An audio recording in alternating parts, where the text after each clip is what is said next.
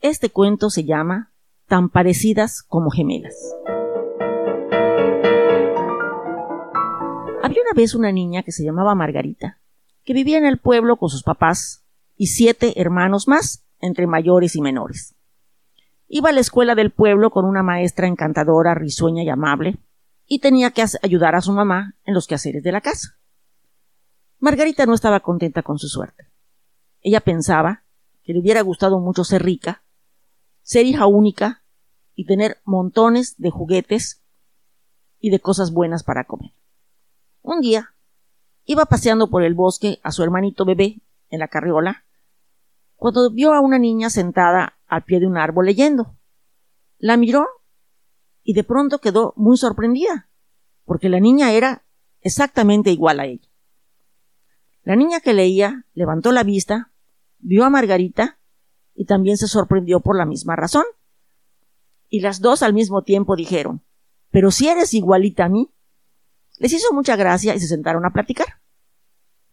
Y entonces la niña que leía le dijo, yo me llamo Rosa María y vivo en aquella casa grande que se ve al fondo del bosque. Soy hija única y tengo una nana que se supone que me cuida todo el tiempo y a la que no soporto. Pues yo, dijo Margarita, vivo en la casa que está del otro lado del bosque. Tengo siete hermanos y hermanas y tengo que ayudar a mi mamá en los quehaceres de la casa y uno de ellos es sacar a pasar a mi hermanito todas las mañanas. Ay, dijo Rosa María, cómo me gustaría tener una familia numerosa como la tuya y un bebé precioso como este para pasear. Mmm, dijo Margarita, a mí me encantaría vivir en una casa grande como la tuya, ser hija única y tener montones de regalos y juguetes todo el tiempo. De pronto, las dos se miraron la una a la otra y la misma idea se les había ocurrido. ¿Y si cambiáramos? Oh, eso sería excelente. Probaríamos cada una la vida de la otra y si nos gusta, pues nos podríamos quedar de ese modo. Y entonces se cambiaron de ropa rápidamente y decidieron que iban a probar una semana.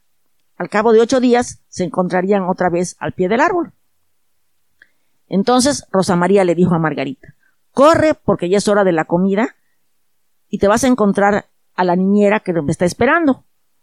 Pues tú le dijo, llévate al bebé cuando llegues ayudas a poner la mesa y a servir la comida. Perfecto. Pues nos veremos aquí, qué divertido, qué divertido. Y cada una agarró su camino. Margarita llegó a la casa grande y quedó emocionada de verla porque era un jardín gigantesco rodeado por una verja que estaba abierta y el portero estaba en la puerta esperándola. Señorita Rosa María, llega usted tarde. Su niñera hace rato que está en las escaleras preguntando por usted. Echó a correr por el largo camino que llevaba hasta las escaleras y ahí se encontró a una niñera vestida de blanco muy almidonada que le dijo indignada Señorita Rosa María, hace media hora que debía haber llegado para comer. La comida ya está servida. Rosa María dijo, bueno, Margarita, en el papel de Rosa María, dijo, ¡qué bien! Ojalá que haya pavo, sopa especial y muchos dulces y pasteles para comer. La niñera se la quedó viendo y le dijo, ¿qué manera de hablar es esa? Ninguna niña bien educada pide esas cosas para comer de todos los días. Vamos rápidamente. La llevó a la recámara, que era preciosa, con unos muebles lindos infantiles especiales, y donde había un ropero que abrió la niñera lleno de vestidos maravillosos. La niñera la cambió de ropa, le hizo que se lavara las manos y la cara, la peinó y la llevó al cuarto de al lado, que era el cuarto de jugar, donde estaba una mesa puesta para que Margarita comiera. Y todo alrededor estaba lleno de anaqueles, llenos de juguetes y libros de cuentos y maravillas por todas partes que Margarita no podía dejar de mirar.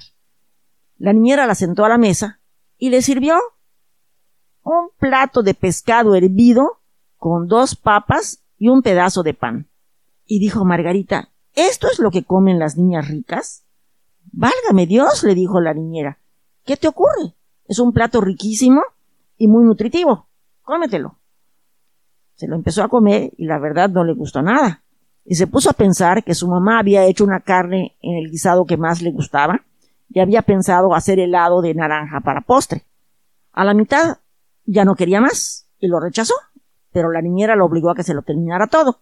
y le dijo, piensa en los niños pobres que no tienen estas cosas para comer.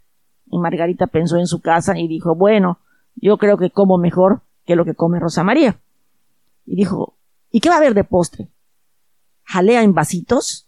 ¿Pastel? ¿Helado? Caramba, le dijo la niñera. ¿Cuándo has tenido esas cosas para comer todos los días? Y le trajo arroz con leche, que además a Margarita no le gustaba. Y dijo, bueno, pero si no tiene ni siquiera una pasa.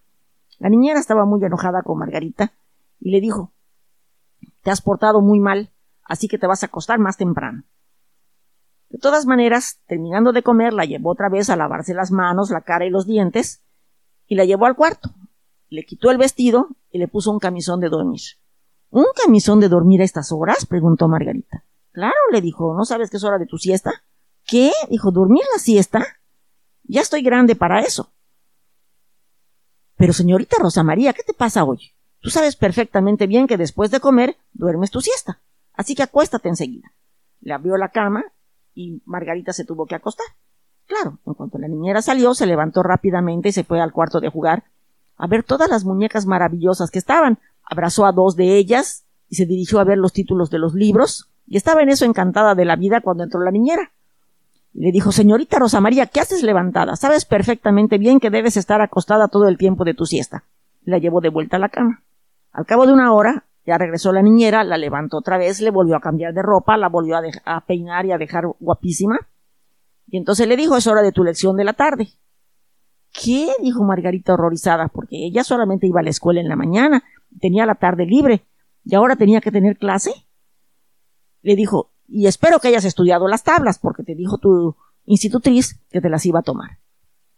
A Margarita se le fue el alma a los pies, ella no era muy buena estudiante, y las tablas pues la verdad no se la sabía muy bien. Entró al cuarto de estudio, donde había un escritorio pequeño para ella, un escritorio grande para la maestra, un pizarrón y una biblioteca llena de libros que se veían así muy serios. La maestra también era muy seria. Estaba vestida con un traje sastre de lentes y con el pelo recogido atrás, que nada se parecía a la risueña y alegre maestra de su pueblo. Y entonces le dijo la institutriz, Señorita Rosa María, espero que te hayas aprendido las tablas. Por supuesto que no se las había aprendido. Entonces le preguntaron y se equivocó todas las veces. Luego le hicieron que copiara una lección, le dictaron unas oraciones. En realidad, no hizo nada bien y la institutriz estaba muy enojada. Dijo, señorita Rosa María, tiene cinco puntos sobre diez, lo que es malísimo. Le voy a decir a la niñera que te ponga a estudiar las tablas en lugar de que salgas a pasear con el caballito por la tarde.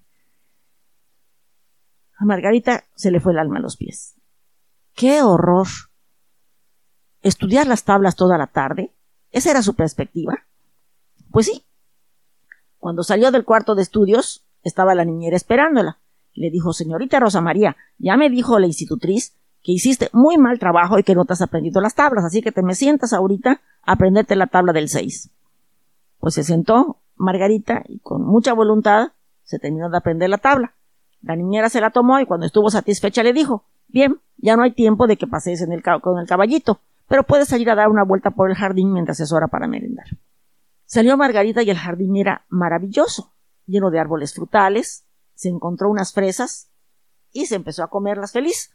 Y en eso apareció un jardinero, que le dijo Señorita Rosa María, ¿no sabes que tienes prohibido tocar las fresas y cualquier fruta del jardín. Solamente las que te ponen en la mesa puedes comer. Margarita pensó en su casa, en el que había un gran ciruelo, y había mandarinas y naranjas, y los niños podían subir y bajar y comer la fruta cuantas veces quisieran. Y aquí estaban regañando. Está bien. Se alejó del arbusto de fresas y empezó a recorrer el jardín. Había unas rosas preciosas. Fue y empezó a cortar rosas. Y otra vez apareció el jardinero. Señorita Rosa María, esas rosas estaban dedicadas para la mesa de la cena de tus papás. ¿Cómo se te ocurre? ¿Pero qué traviesa te has puesto hoy? Le voy a decir a la niñera lo que has estado haciendo. Pues sí, fue el jardinero, le contó a la niñera y la niñera estaba indignadísima con ella. Le dijo, pues vamos a cenar y te vas a acostar una hora más temprano porque te has portado muy mal. La llevaron a cenar y pensó, bueno, pues habrá este, sandwichitos así especiales, arrolladitos y... No, pan con mantequilla y mermelada y un vaso de leche. Y dijo, ¿eso es todo lo que hay para cenar?